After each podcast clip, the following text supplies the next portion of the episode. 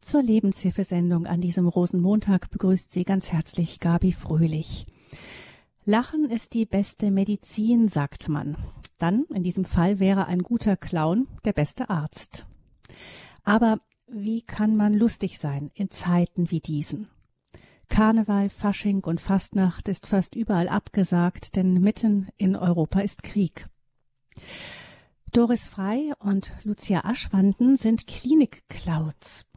Als Frieda und Camilla sind sie regelmäßig in einem großen Seniorenheim zu Gast. Sie werden dort natürlich auch mit Schmerz, Einsamkeit und Sterben konfrontiert und versuchen, den Bewohnern und dem Personal Augenblicke der Heiterkeit zu schenken. Frieda und Camilla sind uns zu dieser Sendung aus dem geistlichen Zentrum Regina Pazis in Leutkirch im Allgäu verbunden. Herzlich willkommen euch beiden, Doris und Lucia. Grüß Gott. Ja, hallo Gabi, hallo liebe Hörer. Doris kennen sicher viele von Ihnen, liebe Hörerinnen und Hörer. Sie war elf Jahre lang auch unsere Kollegin in Balderschwank und hat dann ihre geistliche Heimat und ihr Wirkungsfeld in Regina Pazis gefunden. Doris, ich erinnere mich daran, dass du schon früher ähm, immer ein flottes Wort hattest und die Fähigkeit, manchmal auch in stressigen und grummeligen Atmosphären alle zum Lachen zu bringen. Also als ich gehört habe, dass du Klinikclown bist, habe ich mir gedacht, das passt zu Doris. Ähm, braucht man so eine Gabe, wenn man Klinikclown werden will? Also es gibt ja so einen Spruch, dass in jedem Menschen ein Clown steckt und nur die wenigsten haben den Mut, ihn rauszulassen. Von daher glaube ich, ähm, dass es wirklich in jedem angelegt ist, aber natürlich der, dem einen ist vielleicht ein flottes Mundwerk und der Humor eher in die Wiege gelegt als dem anderen. Aber ich glaube, wir kommen da heute auch noch drauf zu sprechen, wenn man sein inneres Kind wieder entdeckt, das von Grund auf eigentlich auch fröhlich ist als Kind Gottes, dann ja, dann kommt der Clown auch raus und diese humorige Seite des Lebens. Wie sieht das denn aus? Jetzt, ähm, jetzt ist wirklich die ganze Atmosphäre natürlich insgesamt so, dass äh, man sagt, hm, ist kaum jemandem wirklich zum Lachen, zu Heiterkeit, zu Fröhlichkeit äh, danach zumute obwohl das ja eigentlich genau das ist, was in diesen Tagen vor der Fastenzeit ja, ist ja ein Karneval, Fasching ist ja ein ganz katholisches Fest eigentlich. Das ist ja die, die, die Atmosphäre, in die sich viele auch gerne dann reinwerfen. Jetzt dieses Jahr ähm, ist da kaum jemandem nach zumute. Wie würdet ihr das denn sehen? Jetzt würdet ihr zum Beispiel als Klinikclowns ähm, so auch, auch in so einer Stimmung dann zum Beispiel in euer Seniorenheim gehen? Wenn nicht jetzt, wann dann braucht man es ganz dringend einmal dieses Durchatmen, diese Leichtigkeit. Ähm, ich glaube, wenn alles gut ist, dann lässt es sich leicht lachen. Und wenn gerade alles schwer ist, genau dann ist es wichtig, dieses Fenster mal zu öffnen, um ein bisschen Schwere rauszulassen und Leichtigkeit hereinzulassen, obwohl das nimmt gar nichts an der Situation, die ist dramatisch, es ist schrecklich, was gerade läuft in der ganzen Welt. Aber gerade jetzt ähm, brauchen wir eben auch diese Gelassenheit, diese heitere Gelassenheit, wo wir sozusagen aufs Fenster öffnen, dass Gedanken kommen können, die uns weiterführen. Alles andere ist eher lähmend. Also Lucia, ich glaube, wir würden auf jeden Fall ins Altersheim gehen, auch gerade in dieser Zeit. Genau, und den Senioren einfach, also wir gehen ja vor allem in das Seniorenheim, den Senioren zu begegnen und zu schauen, was berührt sie, was kommt, was sind vielleicht auch die Erinnerungen, die sie in ihrem früheren Leben, in ihrer Kindheit mit schrecklichen Situationen verbinden gemacht haben und dem einfach Raum zu geben. Es ist ja so, dass gerade Krieg ist ja so genau, die Generation, die ihr davor findet, die kennt Krieg ja eben auch noch aus eigener Erfahrung. Wie würdet ihr denn jetzt als Clowns damit umgehen? Es ist ganz schwierig zu sagen, wie wir umgehen, weil das für uns jetzt gerade theoretisch ist. Wir sind ja in der Clownsarbeit nicht so, dass wir sagen, ah ja, die brauchen jetzt ein bisschen Leichtigkeit, jetzt suchen wir ein paar lustige Lieder, ein paar flotte Sprüche und gehen dahin und damit öffnen wir das Fenster, sondern äh, wir gehen hin und schauen, was von den Menschen kommt. Und ich meine, wir hören ja jetzt in den Nachrichten, in den Zeitungen, es ist überall nur Krieg, Pandemie ähm, Schreckliches auf der ganzen Welt. Und wenn dann, sagen wir, eine Viertelstunde mal jemand ins Zimmer kommt, der vielleicht Leichtigkeit bringt im Sinn von Man singt ein Lied, an das man sich erinnert. Oder es kommt vielleicht wirklich eine Erinnerung von denen, wie es damals auf der Flucht war. Das kann man als Clown auch aufgreifen. Ich, ich glaube, wir müssen, das Prinzip ist, der Clown will nicht die Leute immer und ständig zum Lachen bringen, sondern er will Emotionen, den Emotionen Raum geben. Genau, einfach zu schauen, was kommt, was bewegt diesen Menschen und diese Emotion, die kommt, die darf sein. Also sie wird nicht bewertet, nicht klein gehalten, sondern sie darf sein. Und das ist etwas, wo wir sagen, es öffnet ein Fenster, die Seele kann wieder atmen. So würde ich das beschreiben. Und es kann auch durchaus mal sein, dass wir Clowns mit den Leuten auch eine Träne vergießen, dass die Menschen weinen, wenn wir kommen, weil sie so in einer Erinnerung drin sind. Aber das sind dann ja auch heilsame Tränen, die vielleicht endlich mal raus dürfen. Wir haben diese Sendung übertitelt Zwischen Lachen und Weinen, die heilende Kraft der Heiterkeit. Was ist mit heilender Kraft der Heiterkeit gemeint? Ist das nur so ein Moment in diesem einen Moment oder passiert da doch noch mehr? Ich, wenn ihr sagt, dass dann eben auch Emotionen Raum gegeben wird, das klingt für mich ja nach was Tieferem als einfach nur Ablenkung. Es soll auf jeden Fall ähm, nicht Ablenkung sein, sondern Begegnung.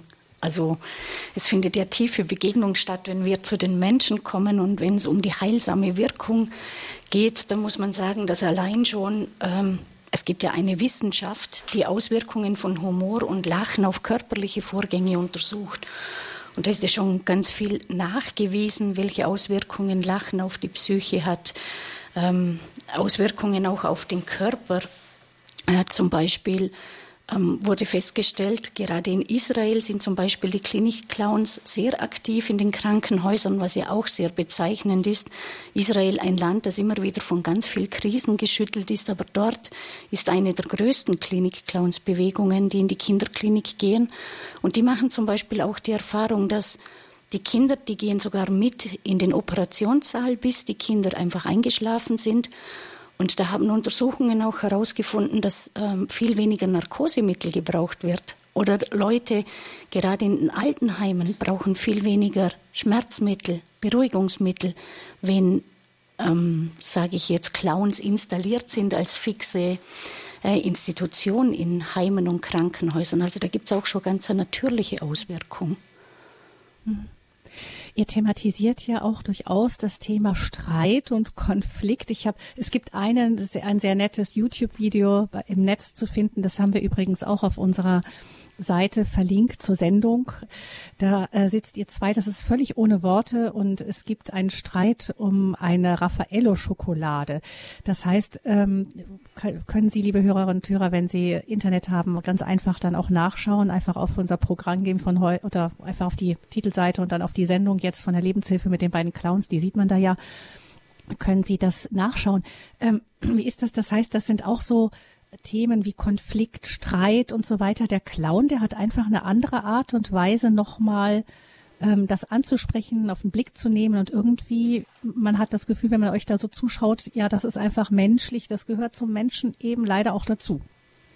Genau, es gehört dazu. Also der Clown, der wagt, was im Augenblick unmöglich erscheint. Also das, was er nicht kann, was er nicht erreichen kann, ähm, was ich als Lutzer jetzt zum Beispiel niemals tun würde, ein Clown lässt sich drauf ein und geht einfach die Wege seiner Impulse. Also er weiß nicht, dass es nicht kann, aber er probiert's. Und das ist so die Kraft dieses Clowns, dieses Probieren und nicht Angst, schon im Vornherein Angst vor dem Scheitern zu haben.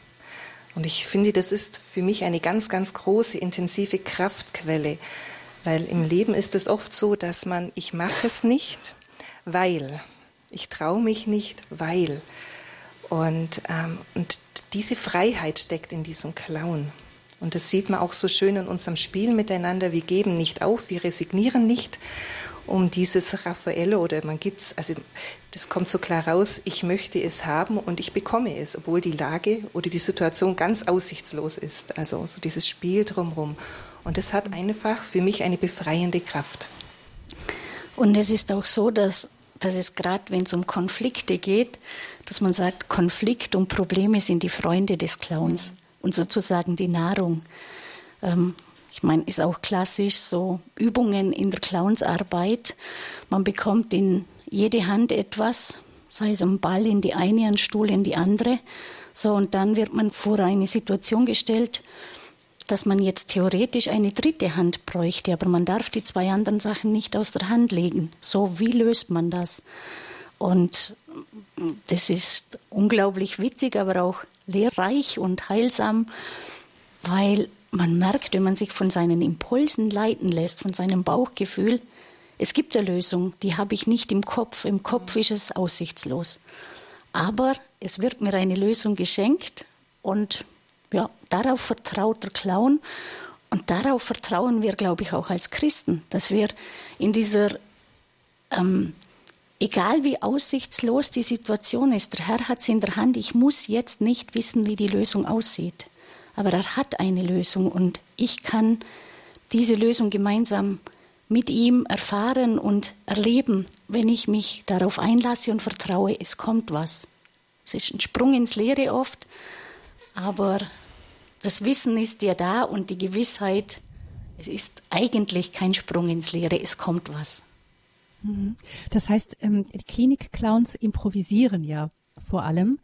Ähm, das hat dann auch etwas von diesem christlichen Vertrauen. Ähm, ich gehe in eine Situation rein. Also vielleicht beschreibt ihr mal, wie so ein, wie so ein Tag für euch im Seniorenheim aussieht. Wie bereitet ihr euch? Bereitet ihr euch überhaupt vor?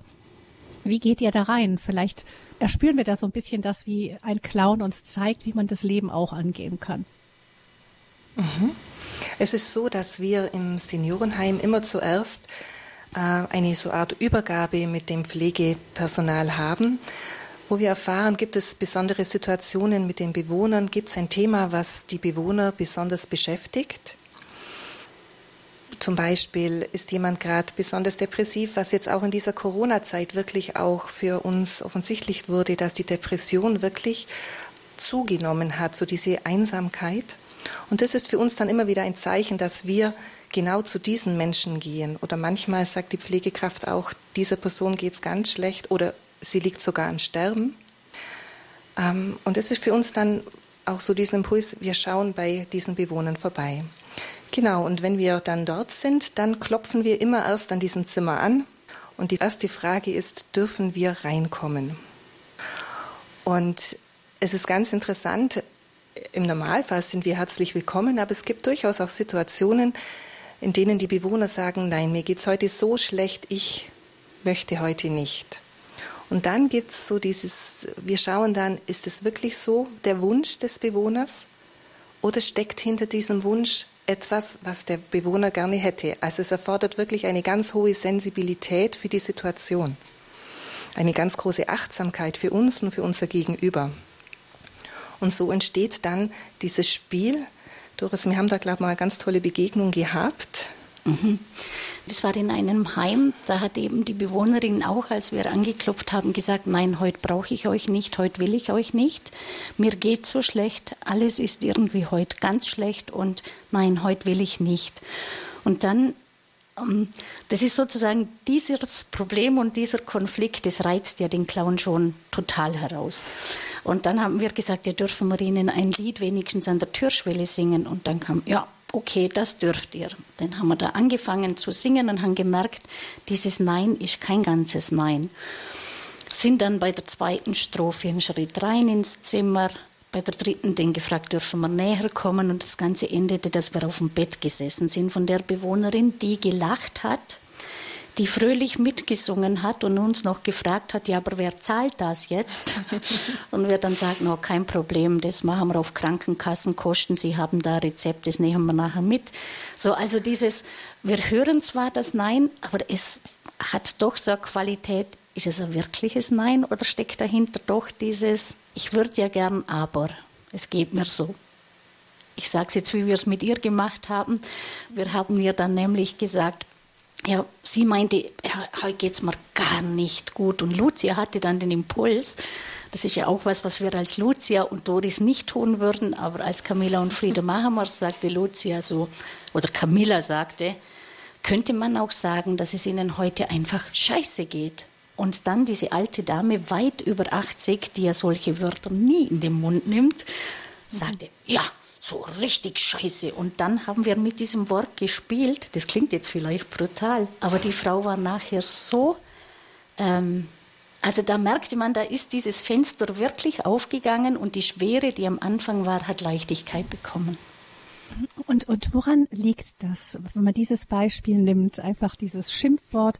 Also es ging es da darum, wirklich einfach das aufzugreifen und in Worte zu bringen, wie es ihr wirklich ging und dass sie das mal so befreiend sagen durfte? Ich glaube, ähm, es geht darum, dass es einen Raum gibt, ein Tabu zu brechen. Also etwas, was man im Normalfall, wo man sich zusammenreißt, äh, man ist ein braves Kind ähm, und ich kann ein Tabu brechen. Also wir versuchen dort einfach zu schauen, welche Plattform gibt es, in dem dieser Mensch berührt werden kann. Und ich glaube, das ist schwierig zu erklären, weil ich, es ist wirklich eine Intuition, auf die wir uns da einlassen, ein Gefühl, äh, ein gewisses Vertrauen in die Situation. Was ist da dran? Also es ist nicht so, dass wir mit Schimpfwörtern durch dieses Seniorenheim gehen, sondern es war einfach in diesem Moment so. Ja, und ich glaube, das ist genau dieses, ähm, wir sind ja berufen zur Freiheit der Kinder Gottes. Und der Clown, der macht nichts anderes als dieses Kind in sich rauszulassen. Und ein Kind, das ist so unmittelbar und authentisch. Wenn es dem schlecht geht, dann geht es zur Mama und heult. Oder das, das reißt sich nicht zusammen. Das sagt, Mama, es ist gerade alles scheiße. Ich verwende jetzt dieses Wort ganz bewusst nochmal. Also das Kind ähm, das weiß die Mama mag mich trotzdem noch und da gibt es jetzt kein Tabu und das sagt man nicht, das kommt dann später schon, aber diese Unmittelbarkeit, das Authentische, was in mir ist, jetzt einfach rauszulassen, das kann so befreiend sein. Ähm, und ich glaube gerade, dass die jetzige ältere Generation äh, noch viel mehr so erzogen war, das tut man nicht, das macht man nicht, das darf man nicht und wenn Leute dabei sind, schon gar nicht. Ähm, und da mal ähm, dem Raum geben zu dürfen, es ist gerade so und ich benenne es jetzt einfach, wie es ist. Es ist ja keine große Wertung, aber ich darf es benennen, wie es ist. Und ich glaube, man muss auch wissen, wir sind keine Therapeuten. Also es ist ja ganz oft so im Seniorenheim, es kommt ins Zimmer, also in die Wohnung letztendlich, das Pflegefachpersonal, es kommen Ärzte, Therapeuten, die immer etwas von diesem Bewohner wollen oder ihm helfen möchten, ihm betreuen. Und wir sind das alles nicht. Also wir haben keine Erwartung an diese Person, sondern wir sind einfach da. Und wir sind die Einzigen, die auch aus dem Zimmer geschmissen werden dürfen. Also wir hatten schon Neins, die waren so eindeutig, da hat auch Camilla und Frieda nicht mehr damit gespielt, sondern das war, obwohl im Bett liegend war, das wirklich ein Fußtritt in den Hintern und raus mit euch. Und dann reagieren wir halt mit Ei, Ei, Sir oder so und marschieren raus. Alles gut, dürfen Sie machen bei uns. Der Pflegefachkraft können Sie nicht sagen, geh jetzt raus, wenn sie kommt und sagt, Sie müssen jetzt trinken und jetzt müssen Sie das und jetzt müssen Sie Tabletten nehmen und jetzt ist das dran. Das, mhm. Diese Freiheit, sich sein eigenes Reich sozusagen äh, zu erobern und Herr darüber zu sein, hat man in dieser Situation halt nicht mehr so mhm. bei vielen Menschen. Das heißt, der Clown ist so ein bisschen was wie der Hofnarr, der darf Dinge sagen, die andere nicht sagen dürfen. Dann höre ich raus, es gibt diese Freiheit in der Beziehung. Das ist eine Beziehung, die wirklich vollständig freiwillig ist. Also ihr, ihr guckt vielleicht noch mal nach, ob da nicht noch was ist, aber, aber im Grunde ist es ganz frei, mit der, der, der andere muss gar nichts. Ähm, ihr erwartet auch überhaupt nichts Spezielles. Ihr geht völlig erwartungsfrei in die Situation rein und ihr versucht einfach hinzuspüren, was so irgendwie dran ist, oder? Das, kann man das so sagen? Genau, und wir gehen zum Beispiel auch nicht in jedes Zimmer, ähm, könnten wir gar nicht an der Anzahl der Bewohner her. Oft sind wir auch im Aufenthaltsraum, wo mehrere sitzen. Und da ist es auch so, dass manche, die, die ziehen einem gerade schon her und denen könnte ich am liebsten auf den Schoß sitzen. Und andere, da merkst du ganz genau, die genießen es zu beobachten, was wir mit ihren Mitbewohnern machen. Also die lachen von der Weite aus mit und finden das total amüsant und befreiend aber denen stockt der Atem, wenn wir jetzt hingehen würden. Mhm. Und diese Freiheit haben die Leute eben. Genau, mir fällt jetzt noch gerade noch eine Situation ein, ähm, nochmal zu diesem therapeutischen Ansatz. Die Doris hat da eine Situation erlebt, die ganz eindrücklich war, als eine, ich weiß nicht mehr, was für eine Therapeutin es war, Doris. Die Logopädin kam mhm. zu einer demenzkranken Frau, also schwer dementiell erkrankt schon. Ähm, und die hatte nur noch so Lallsprache, sage ich jetzt. Die hat keine Wörter mehr gemacht, sondern einfach ähm, im im Clownsprache heißt es Gromolo, also das klingt dann so wie also halt einfach irgendwas geredet und Laute von sich gegeben. Aber an dem Tag saß sie ganz tief gebeugt auf dem Sofa, schien tief und fest zu schlafen und die Logopädin ging hin und wir Clowns waren zufällig auch da, weil sie im ähm, Aufenthaltsraum geschehen ist. Und wir haben so von der Seite her mitbekommen, dass die Logopädin versucht, mit, ich sage jetzt mal Frau Müller, ähm, eben ins Gespräch zu kommen, sie herauszulocken, zu sagen, ich bin da, ich bin die Logopädin, wir haben jetzt wieder Therapiestunde, gehen wir ins Zimmer so. Und die Dame hat halt keinen Mucks gemacht, die schien wirklich äh, zu schlafen ohne Ende. Und dann hat die Therapeutin zur Pflegefachkraft gesagt, ich glaube, das macht heute keinen Sinn mit Frau Müller, die ist so müde. Und da erwacht natürlich im Clown dann der Eifer. Da schauen wir nochmals nach. Und ähm, Frieda, also meine Clownsfigur, ist dann hin zu Frau Müller, hat sich runtergekniet und von unten in dieses nach unten gebeugte Gesicht quasi geschaut und hat Frau Müller angesprochen, so, hallo, da ist Frieda. Also so mal ganz anders, nicht so. Ähm, plötzlich gingen die Augen auf. Sie schaute an, sah die rote Nase, jetzt zur Zeit gerade auch mit Mundschutz, ist klar ähm, sah das und Frieda fragte, und wie geht's heute? Und die Frau richtet sich auf und fängt an. Aber also, also, was sind wir? Und aha, aha, und was haben Sie heute schon gemacht? Und hat sich ein Gespräch entwickelt und die Logopädin stand mit offenem Mund daneben und meinte, ich glaub's nicht. Also dieses, sie musste nicht, ich habe nichts von ihr erwartet als Clown. Die Logopädin wollte was. Und es gab dann auch diese, diese nonverbale Kommunikation dann einfach zwischen euch. Genau, also es war zwar verbal, aber nicht verständlich. Beziehungsweise verständlich, weil du hattest Interesse an ihr. Genau. Also die Frau bekam die volle Aufmerksamkeit von dieser Frieda, obwohl der Inhalt nicht ganz definierbar war. Ja. Zwischen Lachen und Weinen, die heilende Kraft der Heiterkeit ist unser Thema heute hier in der Lebenshilfesendung mit den Klinikclowns Camilla und Frieda. Wir wollen vielleicht gleich nochmal von Ihnen hören, was ist denn überhaupt ein Klinikclown? Wie wird man, wie wird man Klinikclown? Dieses und mehr gleich hier weiter noch in der Lebenshilfe.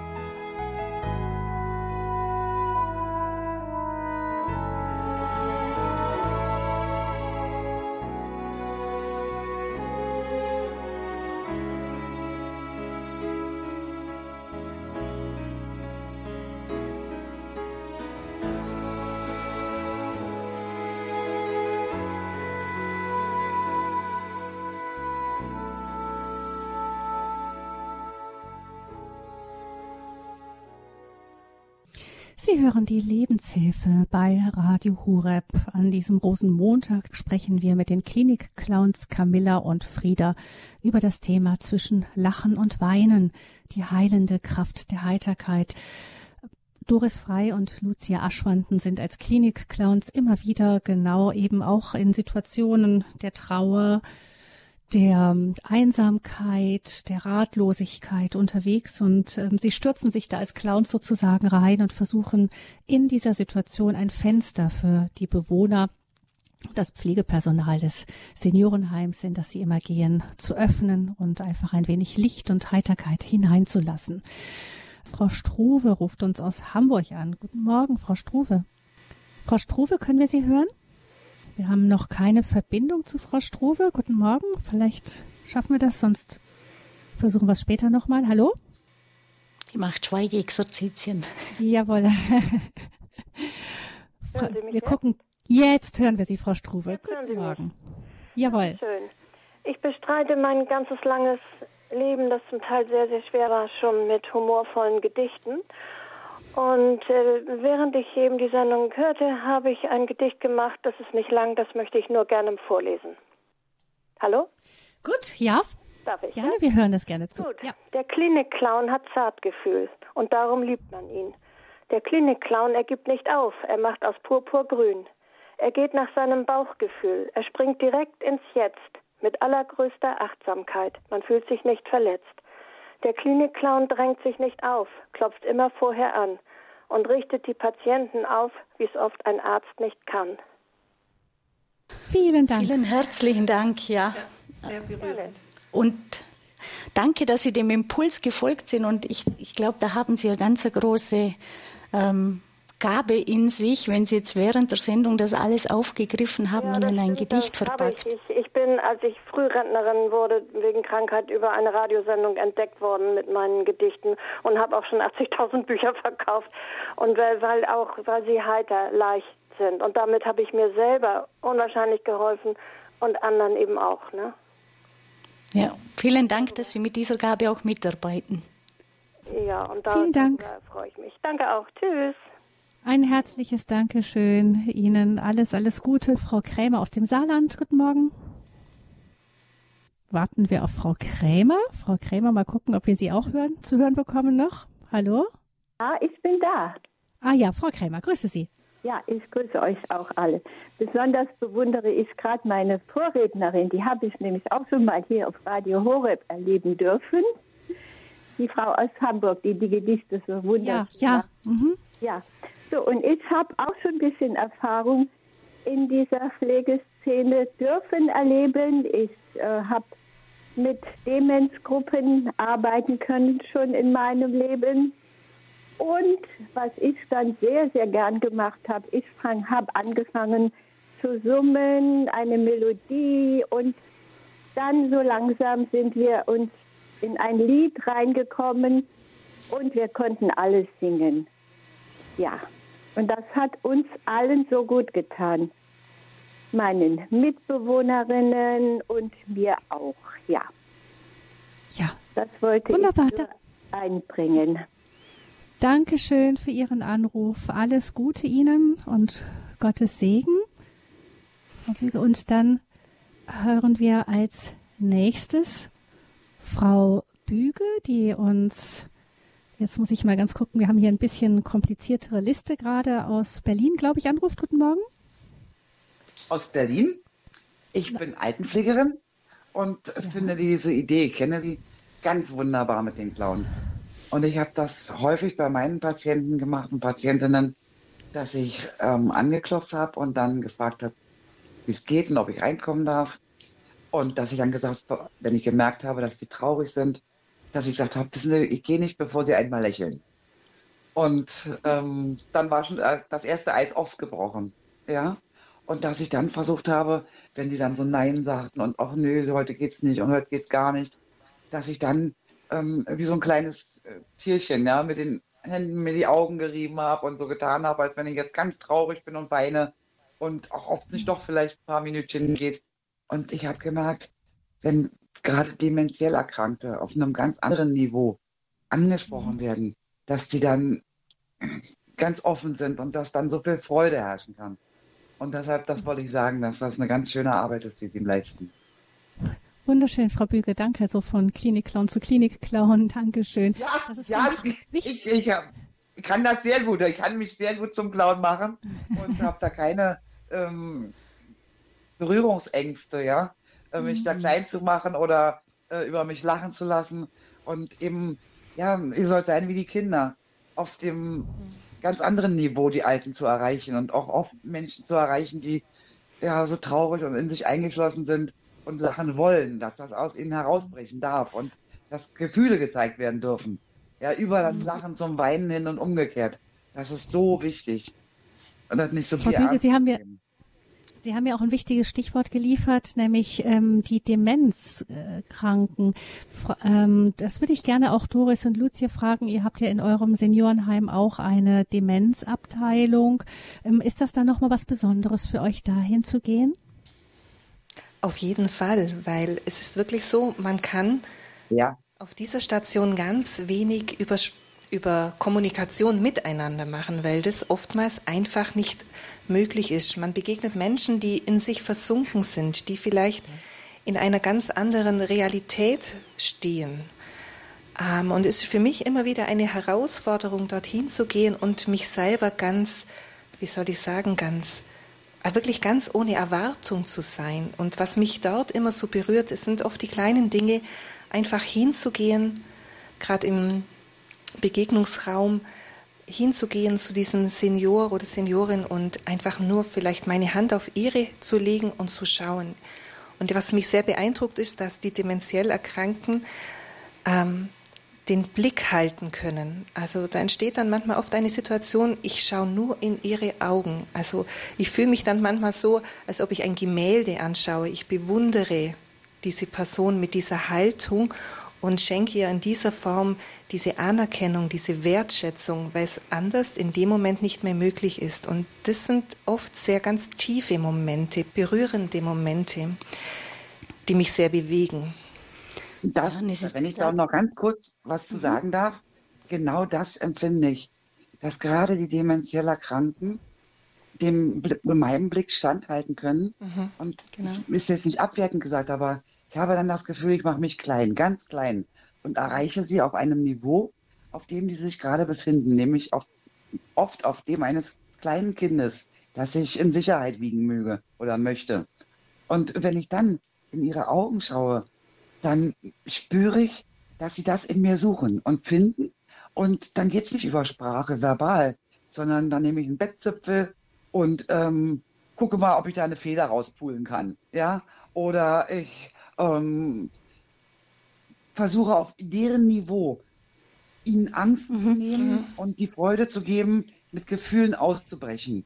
Förmlich aus diesem, aus diesem Kokon, in dem sie sich häufig befinden.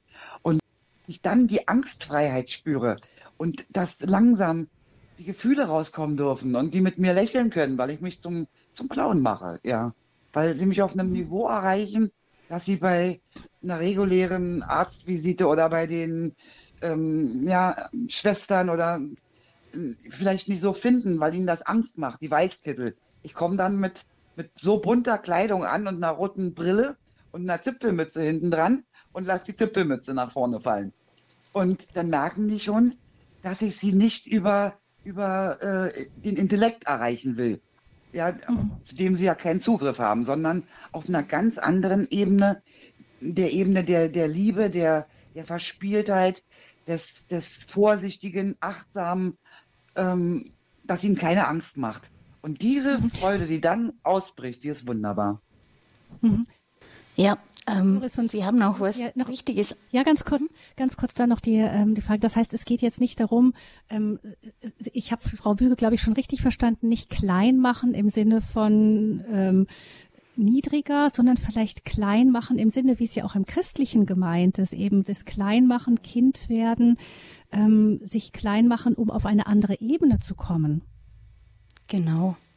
Und auch dieses ähm, diese Herz-zu-Herz-Begegnung, also ich glaube, das sind so stille Begegnungen, gerade mit den demenziell Erkrankten. Da muss kein Lachen, kein Lächeln, was auch immer kommen, sondern wie Lucia sagte, das kann an, intensiver Augenkontakt sein, eine Berührung, wo man merkt, also das spürt man ja, ob das den Bewohner erreicht oder nicht. Und ähm, ich finde es da auch so wichtig, an die Erinnerungen anzuknüpfen, die die Menschen noch haben, die sie zwar vielleicht nicht mehr ausdrücken können verbal, aber die sind ja noch da, diese äh, auch gerade emotionalen Erinnerungen. Und wie Frau Büger, glaube ich, gesagt hat, äh, mit dem Singen, Musik ist da ganz ein wesentliches Element, gerade bei demenziell Erkrankten, die zum Beispiel nicht fähig sind, eine Frage jetzt zu beantworten in, in richtigen Worten die aber durchaus imstande sind, ein altes Volkslied, das man beginnt zu singen, fünf Strophen einwandfrei zu singen.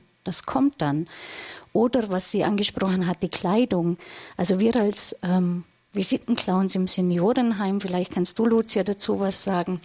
Ähm, wir gehen jetzt nicht als Clowns verkleidet in dem Sinn, sondern. Ähm also nicht klassisch diese weiß ummalten Mund und rote Perücke, sondern wir sind ja hier im Allgäu und im Allgäu verbindet man ja ganz viel mit Kleidung, diese Tracht. Also wir zwei gehen ganz gern in einer Tracht, Tracht, die vielleicht auch schon älter ist, würde ich sagen. Also so Erinnerungen an früher knüpft. So ein Dirndl oder so. Dirndl, genau. Also mit Dirndl mhm. und mit der roten Nase und, ähm, und diese Kleidung berührt die Menschen auch. Zum Beispiel hat die, die Doris mal ein Petticoat an und da kamen dann Geschichten von früher, vom Tanzkurs und Verehrer und ähm, ganz tolle Begegnungen, Erinnerungen hoch über diese Kleidung. Mhm. Mhm. Ähm, und diese, dass dieses Ganze auch den Umgang mit ähm, zum Beispiel mit Demenzerkrankten oder überhaupt, wenn man in so eine Situation reinkommt, ist, ihr habt ja auch gesagt, ihr kommt manchmal auch zu Sterbenden. Ähm, lernt ihr das richtig? Ihr habt ja eine Ausbildung gemacht. Lernt man sowas richtig in der Ausbildung zum Klinik-Clown?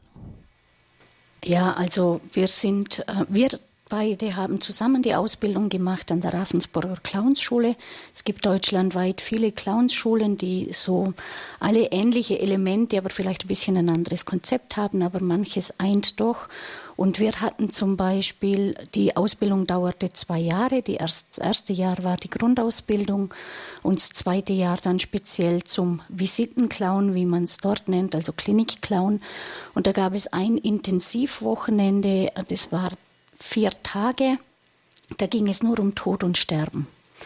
Äh, und zwar hat man sich zuerst mal mit dem eigenen Leben auseinandergesetzt, mit dem eigenen Sterben auseinandergesetzt. Ähm, was sehr, also ich habe das als sehr, sehr tiefes ähm, Erlebnis in Erinnerung, dieses Wochenende und diese Tage als ähm, sehr berührend. Und dort wurden wir auch in Gruppen eingeteilt und mussten jeweils ähm, eine Situation clownesk aufgreifen. Nämlich die einen äh, ein Leichenschmaus quasi, also die Vorstellung, die Familie vom Verstorbenen möchte, dass Clowns beim Leichenschmaus dabei sind. Was macht ihr?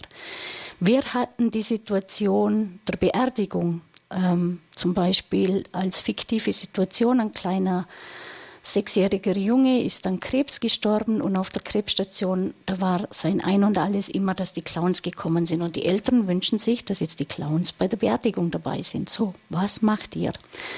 Ähm, und das war so intensiv. Also wir haben damals dann als Gruppe ähm, wirklich einen Sarg gebastelt, einen kleinen, so einen fiktiven und haben Steine genommen, rote Punkte draufgemalt, die wir dann quasi an die Beerdigungsgesellschaft, an die Trauerfamilie ausgeteilt haben, dass in trotz der ganzen Schwere auch ein bisschen Leichtigkeit ist. Diese rote Nase symbolisiert auf dem Stein. Ähm, ja, ich meine, das war jetzt eine fiktive Situation und ist sicher noch mal was anderes, wenn das jetzt wirklich ein Kind ist, das man jahrelang oder monatelang begleitet hat, dann weiß man auch mehr ähm, über die Familie, über das Kind. Aber ähm, ja, also man wird schon ausgebildet in Tod und Sterben und Leid auch umzugehen und ja. Ich kann da vielleicht auch eine Situation mit einbringen, die jetzt nicht mit Klinik-Clowns lief, aber die hat mich an das erinnert, was du gerade erzählt hast, Doris. Und zwar ist eine, ein sehr schwer behindertes äh, Mädchenkind gestorben von einer befreundeten Familie und die Familie hatte die wunder, für mich wunderschöne Idee. Die haben ähm, ganz, ganz viele Stofftiere gekauft vor ähm, der Beerdigung. Also ähm, immer paarweise, also zwei kleine Elefanten, zwei kleine Giraffen, zwei kleine Äffchen, zwei kleine Mäuse und so weiter und so fort. Immer paarweise ganz viele kleine Stofftiere. Und jeder konnte sich so ein Paar von diesen Stofftierchen aussuchen und eins davon zu ähm, dem kleinen Mädchen in den Sarg legen und eins zu sich mit nach Hause nehmen. Also ähm, das ist ja auch so ein, also das war ein ganz farbenfrohes, buntes Bild eben. Und das ist vielleicht auch diese Leichtigkeit, die, das können, müssen nicht Klinik-Clowns sein, das können dann sogar auch Eltern schaffen, ähm, so eine, eine Leichtigkeit auch in so einen Moment der Trauer reinzubringen oder ein, etwas Buntes, etwas Farbe und Gefühl auch noch jenseits von nur Trauer. Hm. Ich glaube, dass das jedem gut tun würde, so ein bisschen Leichtigkeit in seinem Alltag, auch in den kleinen Belastungen und nicht nur in den großen Dramen reinzubringen. Ähm, also und, und den Impulsen trauen. Die Eltern hätten ja auch denken können, oh, was denken da die anderen und die finden das vielleicht doof. Und äh, nein, wir haben den Impuls und wir gehen dem nach. Vielleicht war der ein oder andere dabei, der dachte für sich, oh, komisch. Aber das ist völlig egal. Es geht darum, was was habe ich im Herzen und ähm, dem trauen und folgen auch. Und da gibt's, äh, mir kam jetzt da auch dieser Spruch in den Sinn von George Bernard Shaw, der einmal gesagt hat, das Leben hört nicht auf, lustig zu sein, wenn Menschen sterben. Und ebenso bleibt es ernst, wenn Menschen lachen. Also das Leben besteht immer aus beidem, in jeder Situation. Es ist in jeder noch so schweren Situation gibt es ein Lachen und in jeder äh, Situation, wo Heiterkeit und alles ist, gibt es auch was Schweres und trotzdem noch das Leid. Lachen und Weinen sind ganz dicht beieinander oft. Das merkt man ja gerade auch bei Kindern. Wir haben noch eine weitere Hörerin, die schon ein bisschen wartet. Frau Herzog ist mit uns verbunden. Aus der ja. Gegend von Mainz. Herzlich willkommen. Ja, danke schön. Äh, hier ist Monika Herzog. Guten Tag. Erstmal finde ich das ganz toll von den Frauen, dass sie sowas machen. Und ähm, ich habe, also ich interessiere mich jetzt dafür, wie sie damit umgehen, wenn sie die Geschichten mit nach Hause nehmen. Weil alles, äh, ich denke, das geht gar nicht anders, dass man die, die Dinge auch mit nach Hause nimmt. Nicht jedes, aber tiefgreifende Sachen, sage ich jetzt mal. Und dann hätte ich gern gewusst, die Ausbildung, das habe ich jetzt erfahren, die dauert zwei Jahre lang. Und dann hätte ich noch gewusst, ob das was für mich sein könnte. ich habe 15 Jahre Fußpflege gemacht, war auch im Altenpflegewohnheim tätig und habe einen sehr guten Draht auch immer zu den älteren Menschen gehabt in meinem Leben. Ähm, ja, ich bin jetzt ein bisschen geprägt auch durch meinen Enkelsohn. Das, der hat die Mama verloren, vor, äh, als er zwei Jahre alt war. Der ist jetzt fünf Jahre. Und ich würde noch so viel mehr geben wollen, was in mir ist. Vielleicht äh, wäre das noch mal was für mich. Ich bin jetzt werde 65 Jahre alt dieses Jahr. Ich weiß es nicht. Ich bräuchte da vielleicht mal einen kleinen Anstoß dafür, um das äh, für mich ein bisschen äh, vielleicht zu erkennen. Also ich möchte mal gerne auf die erste Frage eingehen. Wie, wie gehen wir damit um, was uns begegnet, was nimmt man mit nach Hause? Also ich ja. für mich kann sagen, dadurch, dass ich Christ bin, weiß ich, wohin gehe ich mit den Sorgen und Nöten dieser Menschen. Also dieses Vertrauen, ich darf es Gott anvertrauen und ich weiß, er kümmert sich um sie. Und das ist für mich wiederum eine ganz große Kraftquelle, wie ich als Christ einfach wirken darf. Ja. So geht's mhm. mir. Genau, also wir ähm, fahren meistens gemeinsam zur Visite und bei uns ist der Vorteil, wir haben 45 Minuten Fahrzeit äh, zum Heim und auch wieder nach Hause.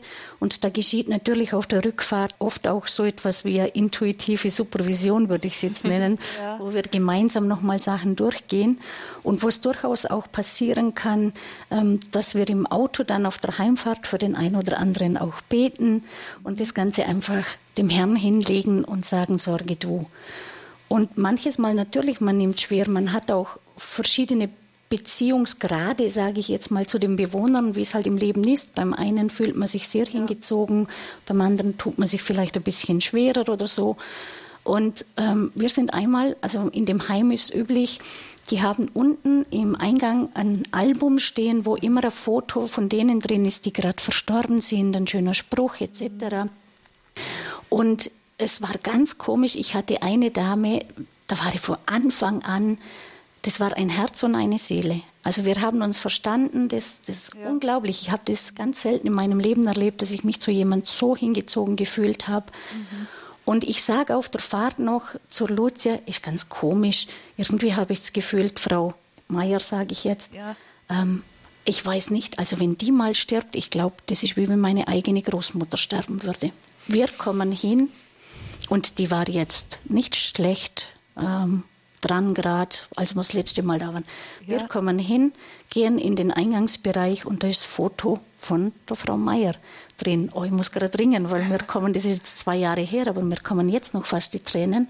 Ja. Und da war auch die erste Reaktion, ich ich habe losgeheult und Luzi hat mich dann in den Arm genommen und ähm, dieses wirklich, natürlich, da, da ist ein Mensch gegangen, zu dem ich eine Beziehung hatte und ähm, ich glaube, so wichtig, dass man dem allem Raum gibt und nicht sagt, ja, ja, jetzt meine Güte, die haben wir nur dreimal besucht und ähm, Lucia hat gerade auch Tränen in den Augen. Also es ist echt so, es ist eine total emotional berührende Arbeit auch. Ja, ja, ja, ich bin ein sehr emotionaler Mensch eigentlich. Ich habe mich nur sehr verschlossen in den letzten, ja, seit ziemlich langer Zeit eigentlich, meinem Mann gegenüber speziell.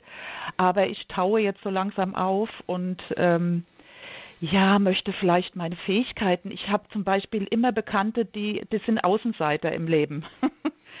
immer denen ich Mut und Hoffnung geben kann und ähm, ja, mit die ich einfach lieb haben kann. Mhm. Ähm, da weiß ich manchmal nicht, ähm, wie soll ich denn sagen, äh, ich will kein Mitleid. Also meine, meine Mutter war sehr mitleidbesetzt und das soll es nicht sein. Ich möchte mitfühlen und bin ich ja auch mhm. und mhm. möchte aber auch zu mir äh, dabei finden können oder bei mir bleiben können. Ich konnte nie zu mir stehen, auch in meinem Leben. Aber die Zeit ist jetzt gekommen, merke ich auch durch Jesus. Ich bin Jesus sehr nahe gekommen, Jesus Christus und er macht mich jetzt, er, er bewegt was in mir. Und mhm. äh, da bin ich jetzt natürlich äh, zu gucken, ähm, treffe ich mich ab und zu mit hier Bekannten oder möchte ich noch mal das weiter fortführen, meine meine Fähigkeiten, sage ich jetzt mal, oder das, was mhm. Gott mir auch mitgegeben hat für mein Vielleicht Leben. Können wir Frau Herzog, vielleicht können wir noch ganz kurz äh, konkret werden. Also ich habe jetzt nochmal nachgeschaut. Es gibt ähm, den Dachverband, richtig? Genau. Ähm, Doris und ich auch. Lucia Dachverband Clowns in Medizin und Pflege. Ich habe das schon ins Infofeld zu unserer Sendung gesetzt. Super. Da verlinkt. Das heißt, da sind ja die ganzen ähm, Ausbildungsmöglichkeiten auch genannt und jede Hörerin oder jeder Hörer, der sich dafür interessiert, kann auch bei uns im Hörerservice anrufen unter 08328 921 110. Nochmal die Nummer vom Radio Horeb Hörerservice 08328 921 110. Die finden da auch ähm, die Links und können dann auch Ihnen vielleicht für den ersten Schritt weiterhelfen. Ähm, wenn, wenn man sich das fragt, kann man damit auch mit dem Dachverband sprechen und die einfach fragen, ist das was für mich oder nicht? Das, ich meine, das ist ja eine ganz persönliche Entscheidung, das können wir hier schlecht auf Sendung klären, aber, aber ich vermute, dass es da auch Ansprechpartner gibt, die einem weiterhelfen können, oder? Also ich würde da einfach ganz spontan sagen, ausprobieren. Das ist nicht so, dass man sich gleich zu einer ganzen Ausbildung anmelden muss, sondern meistens ist es so, dass diese Module auch einzeln buchbar sind. Da gibt es ein Wochenende, zum Beispiel jetzt bei uns in Ravensburg war es Clown Authentisch, hieß es, wo man sich ein Wochenende mal reingefühlt hat. Und da merkt man dann schon, ähm, ist es was oder ist es nichts? Und probieren Sie es einfach aus. Es gibt, es gibt nie ein zu alt oder zu spät oder was auch immer. Ähm, und wenn Sie mit 80 noch Clown werden und bis 90 das machen, dann haben Sie sich auch noch zehn Jahre was Gutes getan. Also äh, lassen Sie sich nicht abhalten, wenn Sie einen Impuls in sich haben. Ja, dann danke ich Frau Herzog ganz herzlich für Ihren Beitrag und auch die Anfrage. Ich kann mir vorstellen, dass es auch noch andere interessiert. Jetzt würde ich gern noch ähm, kurz dazu der Frage kommen, was ähm, können wir noch so alles von einem Klinik-Clown mit äh, in den Alltag nehmen? Ihr habt gesagt, ähm, Doris und Lucia, es gibt im Grunde keine Situation, wo nicht auch ein bisschen Heiterkeit auch im Alltag einfach gut täte. Habt ihr da noch so Beispiele? Ihr habt eben was für, für Kinder genannt, also auch der Umgang von Eltern mit Kindern. Das habe ich mich natürlich auch gefragt. Man ist meistens so in seinem Wühlen drin, nicht? Und dann, äh, dann, dann entstehen stressige Situationen. Und ich denke mir manchmal, ach, wie wäre es schön, wenn man da so ein bisschen die Idee hätte, wie man da so ein bisschen mehr Leichtigkeit reinbringen könnte. Also ich selber bin Mutter von drei Kindern und ähm, der Alltag ist ja dann manchmal sehr anstrengend und ähm, Kinder spiegeln einen ja auch sehr und so weiter. Und es kann dann manchmal sein, dass ich in der Küche stehe und meine rote Nase aufziehe. Und, ähm, und ich merke, indem ich das tue, man schmunzelt drüber. Und dieses Schmunzeln gibt eine Entspannung in dieser Situation, wo wir uns vielleicht jetzt einander so aufreiben würden. Also so diesen Schritt rauszugehen, wieder ähm, Leichtigkeit zu schaffen, wobei das meine Kinder, glaube ich, sehr peinlich finden. Aber es ist trotzdem wieder eine, eine Möglichkeit, sich anders zu begegnen oder mich selber anders zu sehen, also mich nicht in das Problem hineinfallen zu lassen. Und für mich ist in dieser Ausbildung auch ganz bewusst geworden oder ähm, zentral geworden, dieser, dieser Satz, das Scheitern genießen zu lernen. Mhm. Wenn ich scheitere, hat es eigentlich in erster Linie etwas mit Negativen zu tun. Es ist mir was missglückt, ich kann nicht, ich bin ungenügend und so weiter. Aber das Hinfallen genießen zu dürfen, weil ich weiß, ich kann wieder aufstehen. Und das gibt für mich ganz viel Kraft und ähm, Mut, den Alltag zu bewältigen. Und ich glaube, dieses Scheitern auch zu sehen, würde ich sagen, als etwas, was nicht gegen mich ist, sondern für mich, was ich nutzen kann. Also nicht dieses Warum, sondern das Wozu, was wir ja auch im Glauben oft haben. Und da finde ich zum Beispiel so spannend, dass genau ähm, dieses Scheitern auch, äh, Tim Melzer, manche mögen ihn kennen, ein Fernsehkoch, der ähm, ich weiß nicht, ob er Christ ist oder nicht, ist auch völlig egal, ein berühmter Fernsehkoch, der vieles in seinem Leben durchgemacht hat und der mal das englische Wort fail für scheitern so definiert hat, first attempt in learning. Also scheitern ist der erste Versuch im Lernprozess. Und ähm, das ist Übungssache. Dass, wie Lucia sagt, ich scheitere und dann ist der Moment, ja, ich bin jetzt gescheitert, aber wie gehe ich damit um? Ich sage ich ja dazu, okay, das war jetzt. Ähm, das Glas ist runtergefallen, schön, jetzt habe ich 27 Gläser, halt kleinere, aber es sind 27. So diesen Blick mal und nochmal über sich selbst lachen zu können und über Scheitern. Ähm, ja, und ich glaube, dass ähm, wir hatten einen Kurs mit Ton Kurstjens, das ist ein holländischer Clownslehrer, bei dem haben wir sieben clowneske Lebenstipps bekommen, die vielleicht auch was sind für sie, nämlich, dass man seinem Impuls folgt. Das hatten wir heute ja auch schon öfters. Dann, dass man seine Begeisterung und seine Freude auch zeigt und die nicht zurückhält dass man in Offenheit kommuniziert, also diese Wahrhaftigkeit, die wir ja auch als Christen kennen, dass unser Ja ein Ja ist, uns Nein ein Nein. Und dann dieses im Jetzt leben, leben und erlebe das Jetzt. Dann gibt es noch dieses, ich sage Ja zu Herausforderungen, sage Ja zu dir selbst und sage Ja zur anderen Person. Also in diesem Ja leben, im Jetzt leben, ich glaube, und über sich selbst lachen, da hat man schon viel gemacht, wenn man das übt. Jetzt ist, du hast das Scheitern genannt, eben als Beispiel, dass mir ein Glas runterfällt. Da kann man sich ja, wenn man schon angespannt genug ist, auch trefflich drüber sehr ärgern. Aber es gibt ja auch dieses große Scheitern im Leben. Ähm, Scheitern von Beziehungen und ähnlichem. Da wird das dann doch schon schwieriger, oder? Das ist definitiv so. Und ich würde jetzt mal sagen, dass wir beide schon in unserem Leben Situationen erlebt haben, die mit Scheitern, wirklich großes Scheitern zu tun hatte wo man so wirklich an eine Grenze kam, dass der Boden wirklich wegbricht und nichts mehr da ist, was in dem Augenblick scheinbar hält. Und es ist rückblickend für mich eine Erfahrung gewesen, loszulassen. Also loslassen zu müssen. Aber durch dieses Loszulassen zu erfahren, dort ist doch noch was, was mich hält. Und das war einfach für mich Gott, der trägt mich durch alles durch. Und wenn es sich in diesem Moment noch so elend angefühlt hat, aber ich konnte erst das erfahren, als ich dieses Scheitern, dieses scheinbare menschliche Versagen erlebt habe. Und das ist rückblickend eine sehr tiefe Erfahrung, Doris.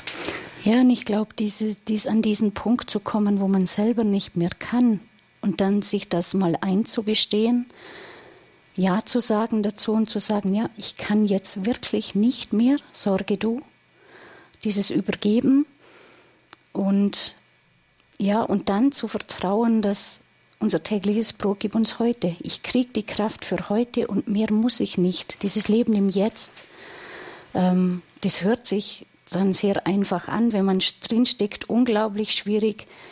Im Nachgang aber und im Rückblick sehr heilsam. Und ja, da kann ich nur jeden ermutigen, der jetzt einfach wirklich im tiefen Loch sitzt, ähm, vielleicht zu schauen, wo ist noch ein bisschen Licht und darauf fokussiere ich mich und schaue nicht ähm, auf das, was jetzt alles nicht ist, was natürlich schwer ist. Gerade in der heutigen Zeit auch, wo wir in den Medien ja wirklich von einer Katastrophe zur anderen ähm, geführt werden und dann das eigene Leben noch. Ja. Jetzt ist es ja so, dass man gerade auch deshalb gerne vor dem Leben weglaufen möchte, äh, weil man das kaum aushält, dass ähm, ja gerade Menschen, die jetzt einsam sind, vielleicht das vielleicht mal gerade nichts ist. Also dass einfach gar nichts gerade läuft und dann möchte man da raus und hält das kaum aus. Wie geht ihr als Klinikclowns damit um? Ihr habt ja auch so eine Situation manchmal, wo einfach vielleicht mal gar nichts kommt. Ich glaube, da heißt es auch, dieses gar nichts mal auszuhalten. Und es kommt dann was. Ähm, kann durchaus sein, dass wir auch mal bei jemand im Zimmer stehen. Es kommt gar nichts, ähm, weder vom Bewohner noch von uns. Ähm, und dann das aber benennen, zu sagen, so, jetzt stehen wir da, was machen wir jetzt? Nichts ist da und es kommt irgendwann was. Genau, einerseits dieses Benennen und mir kommt gerade so dieses einfach nur zu atmen. Einfach mit diesem Bewohner zu atmen. Also das kann dann sein, wir sitzen hier und und es ist einfach so. Mhm. Mhm. Hm. Ähm, mir fiel auch ein Satz ein bei dem, was ihr sagtet, eben das Getragensein, das ist sozusagen, wenn ich falle, dass unter mir jemand ist. Ich habe aber auch mal den Satz gehört, ein Christ kann über sich lachen, weil er jemanden über sich weiß. Mhm. Genau. Jemanden über sich weiß, der mich liebt, egal wie, wie ich bin, mit allen Ecken und Kanten, mit allen Vögeln, die ich habe. Ähm, und ich glaube, der schmunzelt auch ab und zu, wenn er herunterblickt und sieht, was jeder Einzelne von uns macht. Ich glaube, unser Gott ist ein Gott des Humores und von daher dieses Getragensein, ja, und auch zu wissen, ich bin geliebt, egal was gerade ist und egal wie groß mein Scheitern ist, aber an meiner Würde und dem Geliebtsein ändert das gar nichts. Die heilende Kraft der Heiterkeit, das war jetzt ähm, ein, ein großes Plädoyer von den beiden Klinik-Clowns Camilla und Frieda auch in Situationen, in denen alles aussichtslos und schwer und düster erscheint, eben den Ausschau zu halten nach diesen Momenten des Lichts und der Heiterkeit, vielleicht auch sogar nach einem Lachen mitten im Weinen. Ich, ich habe so den Eindruck, dass wenn es manchmal gelingt, das merkt man ja auch mit Kindern, wenn es mal gelingt, eben, dass ein Kind gerade im Weinen, also praktisch noch mit nassen Backen anfängt zu lachen, das sind ganz besonders tiefe Momente. Genau, das ist die richtige Beschreibung. Tiefe Momente. Ähm, einfach mit dem Gefühl, das das Kind hat, darf es da sein und in die Schwere kann die Leichtigkeit kommen. Die Mutter ist da, die hält mich. Oder der Vater. Ja, und oft ist es auch so, dass Lachen und Weinen ja gleichzeitig kommen. Das kennen wir auch. Es gibt mhm. Situationen, wo man am Lachen ist und es geht fließend ins Weinen über. Man könnte lachen und weinen gleichzeitig und ähm, das darf auch sein. Ich glaube, das ist das Wichtige, zu sagen, was gerade kommt, es darf sein. Und es darf raus und es braucht seinen Platz. Und das bringt dann diese Leichtigkeit auch wieder mit sich, wenn es sein darf, weil dann wird es nicht runtergedrückt und staut sich, sondern ähm, es gibt Platz für Neues. Vielleicht ist das jetzt auch so das Wort, das vielleicht auch den Rosenmontag mit unserer Zeit jetzt verbindet. Ja, wir haben also aus vielerlei Gründen, ihr habt ja gesagt schon, wir werden so von einer Krise in die nächste weitergereicht sozusagen. Und äh, viele Menschen sind sehr belastet. Ist das vielleicht dann auch das, was uns dieser Rosenmontag mitten in dieser Zeit noch irgendwie auch zu sagen hat. Nämlich unsere Tendenz ist ja, wir sagen ab, wir sagen möglichst alles ab und dann hat man mehr oder weniger Verständnis für diejenigen, die dennoch feiern und dieses Feiern kann aber auch oft mehr Ablenkung sein und oberflächlich als wirklich in diese Tiefe gehend. Aber dennoch ist es ja so, dass diese Karnevalszeit oder Faschingszeit, Fastnachtszeit ähm, ein, ein urchristliches, katholisches Fest ist, das uns ja auch etwas zu sagen hat. Ja, natürlich ist es das. Ähm, also ich, ich kann, ich möchte jetzt nicht in der Haut stecken derer, die jetzt verantwortlich sind für die Rosenmontagszüge und Karnevalsveranstaltungen ringsum ähm, und Entscheidungen treffen müssen. Machen wir es, machen wir es nicht. Ich meine, Tatsache ist ja auch, dass auf der Welt schon immer und überall, also ständig Krieg ist. Natürlich, der Krieg in der Ukraine ist jetzt sehr nahe und deshalb berührt er uns vielleicht noch mehr und ähm, von daher hätte man Karneval, weiß ich nicht, dürfte man wahrscheinlich nie feiern, äh, weil immer irgendwo Hungersnot, Pandemie, Krieg, Elend ähm, ist. Ähm, auf der anderen Seite kann ich auch total verstehen, wenn solche Veranstaltungen abgesagt werden, weil vielleicht auch vielen gar nicht zumute ist zu lachen. Und ich glaube, es ist auch noch ein bisschen ein Unterschied, ähm, dass viele Fasnachtsveranstaltungen bei uns, oder viele, ich sage jetzt mal doch ein, ein, Teil, ist sicher zu diesem ähm, gute Laune, so, so künstliche gute Laune aufrechterhalten und hahaha und jetzt bloß lustig sein, also eher dieser Kasperl-Aspekt in den verkommen und nicht ähm, was es ursprünglich wirklich war, wie du sagst, es ist eigentlich urkatholisch, dass diese Narren gerade jetzt in der Fasnacht hier im ähm, in der schwäbischen Fasnacht, die Narren, diese Narrenfiguren, die spielen ja eigentlich die, die Hauptsünden, spiegeln die den Leuten. Und dann eben der Aschermittwoch, wo die dann quasi weg sind, wo man gegen die dann ankämpft und umkehrt. Ähm, ich finde es echt auch schwierig mit der Fasnacht gerade. Ähm, macht man es, macht man es nicht, aber ich glaube, das kann jeder für sich nur entscheiden. Und wenn es ihm gut tut, im Ganzen drin, dann soll er es machen. Und ähm, ja. Eben, ab, eben aus dem Wissen heraus, dass es nicht geht um so eine, so, so eine Ablenkung und wir blenden genau. die Wirklichkeit mal aus, damit es uns mal einen Moment besser geht, sondern mhm. dass eben in der Heiterkeit doch etwas Verwandelndes auch stecken kann. Genau, das ist super zusammengefasst. Ja, und es gibt ja auch, zum Beispiel, es gibt ja nicht nur die Klinik-Clowns, es gibt auch die Clowns ohne Grenzen die gehen in Kriegsgebiete. Das ist, wie, das ist eine Organisation genauso wie Ärzte ohne Grenzen, die in die Krisen- und Kriegsgebiete gehen. Da wird man ja auch sagen, sag mal, habt ihr noch, alle habt ihr recht, eine an der Waffel, ihr geht da in ein Kriegsgebiet als Clowns, die brauchen jetzt alles andere als Clowns.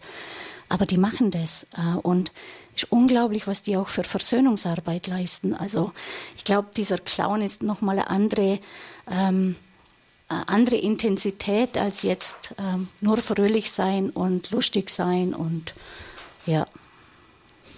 Zwischen Lachen und Weinen die heilende Kraft der Heiterkeit mit den Klinik-Clowns Camilla und Frieda. Vielen herzlichen Dank, Doris und Lucia, dass ihr uns an diesem Rosenmontag von eurer Arbeit erzählt habt und uns ein wenig teilhabt ablaben lassen an dem, an dieser Weisheit der Clowns, die uns auch im normalen Leben sicher manchmal äh, noch ein Stück mehr Leichtigkeit und vielleicht auch mehr Zugänglichkeit für andere geben kann. Vielen herzlichen Dank. Alles Gute euch beiden, Gottes Segen auch für euren Dienst. Vielen herzlichen Dank euch und ähm, liebe Hörerinnen und Hörer, wenn Sie den beiden bei einem kurzen Sketch zuschauen wollen, dann können Sie das ähm, gerne bei uns auf äh, die Internetseite gehen und ähm, wenn Sie jetzt auf horep.org gehen und darauf klicken, werden Sie gleich auch weitergeführt zu diesem Sketch, den wir uns aus dem Netz geklaut haben. Ähm, danke. Alles Gute. Sehr gerne. Gottes, Dankeschön, alles Gute. Perfekt. Gottes Segen okay. wünscht Gabi Fröhlich.